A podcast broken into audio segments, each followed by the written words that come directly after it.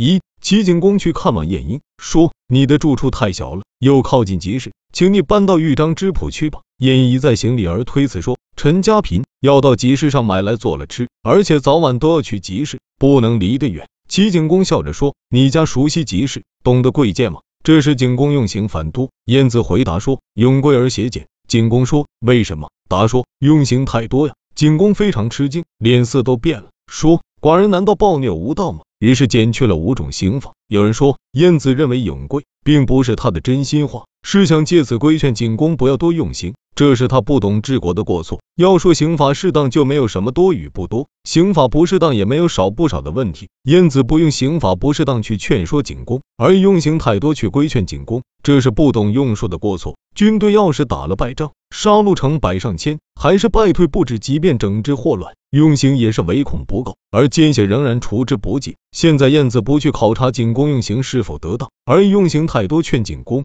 不是很荒唐吗？爱惜茅草就会耗损谷穗，施惠盗贼就会伤害良民。如今减轻刑法，实行宽惠政策，这是方便奸邪而伤害好人之举，而不是治国之道。二，齐桓公喝酒喝醉了，把帽子丢了，认为很可耻，三天都没有上朝。管仲说，这不是做国君的羞耻。主公为什么不用勤政来洗刷他呢？桓公说，好。于是桓公开仓放粮，赐给穷人审理欲求，赦免最轻的人。过了三天，百姓就唱道：主公呀，主公呀。为什么不再丢帽子？有人说，管仲在小人中洗刷了桓公的羞耻，可又在君子中增添了桓公的羞耻。假使桓公开仓放粮赐给穷人，审理欲求赦免罪轻的人，是不合乎法度的，就不能够洗刷羞耻。如果是合乎法度的，桓公平时行事就得丢了帽子才去做，那么桓公行合乎法度之事，不就是因为丢了帽吗？这样，即使在小人当中洗刷了丢掉帽子的羞耻。可又会在君子当中生出丢掉法度的羞耻。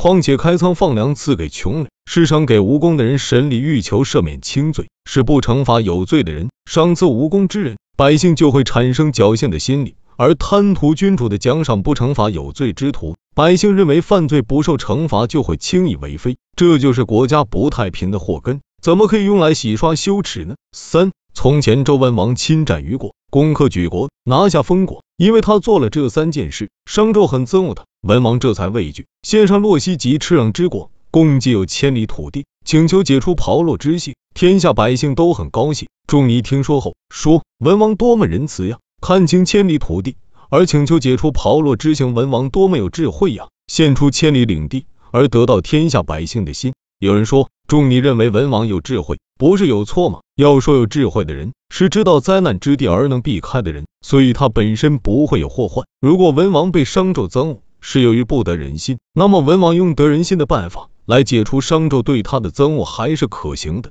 商纣因为文王大得人心才憎恶他，他自己又轻易的放弃领地而取得人心，这就更加使商纣怀疑。这就是文王被戴上镣铐，监禁在有里的缘故。正长者有句话：真正悟道的人是无所作为、无所表现的。这话最适合文王了。这样做就可以不被人怀疑了。仲尼认为文王是有智慧的人，还不如正长者的话有道理呢。四晋平公问书想说：从前齐桓公九次会合诸侯，匡正天下，不知道是臣下的力量呢，还是君主的力量？书相回答说：管仲擅长剪裁，宾学无擅长缝制，西彭擅长镶边，衣服做成了，君主拿起来穿上就是了。这是臣下的力量。君主用什么力量了呢？师旷伏在琴上笑了。平公说。太师笑什么？师旷回答说：“臣笑书相回答君主的话。凡是做人臣的，就如同厨师调和五味进奉君主一样。君主不用，谁敢勉强呢？请允许臣打个比方：君主好比土地，臣下好比草木，一定要土地肥美，然后草木果实才能丰硕。这也是君主的力量。臣下有什么力量呢？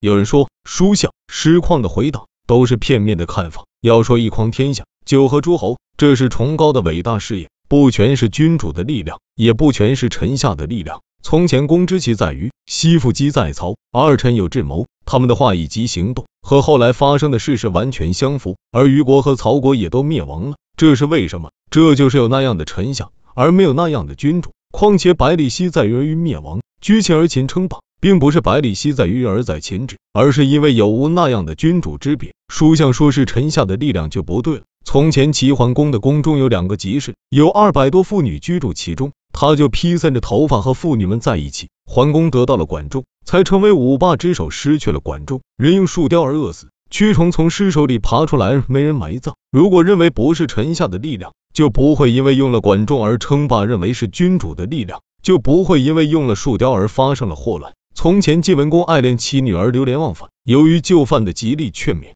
才得返回晋国。所以齐桓公因得管仲才能统帅诸侯，晋文公因得就范才能称霸。而师旷说是君主的力量就不对了。大凡五霸之所以能成功扬名于天下，肯定君臣都贡献了力量。所以说，书相、师旷的回答都是片面的。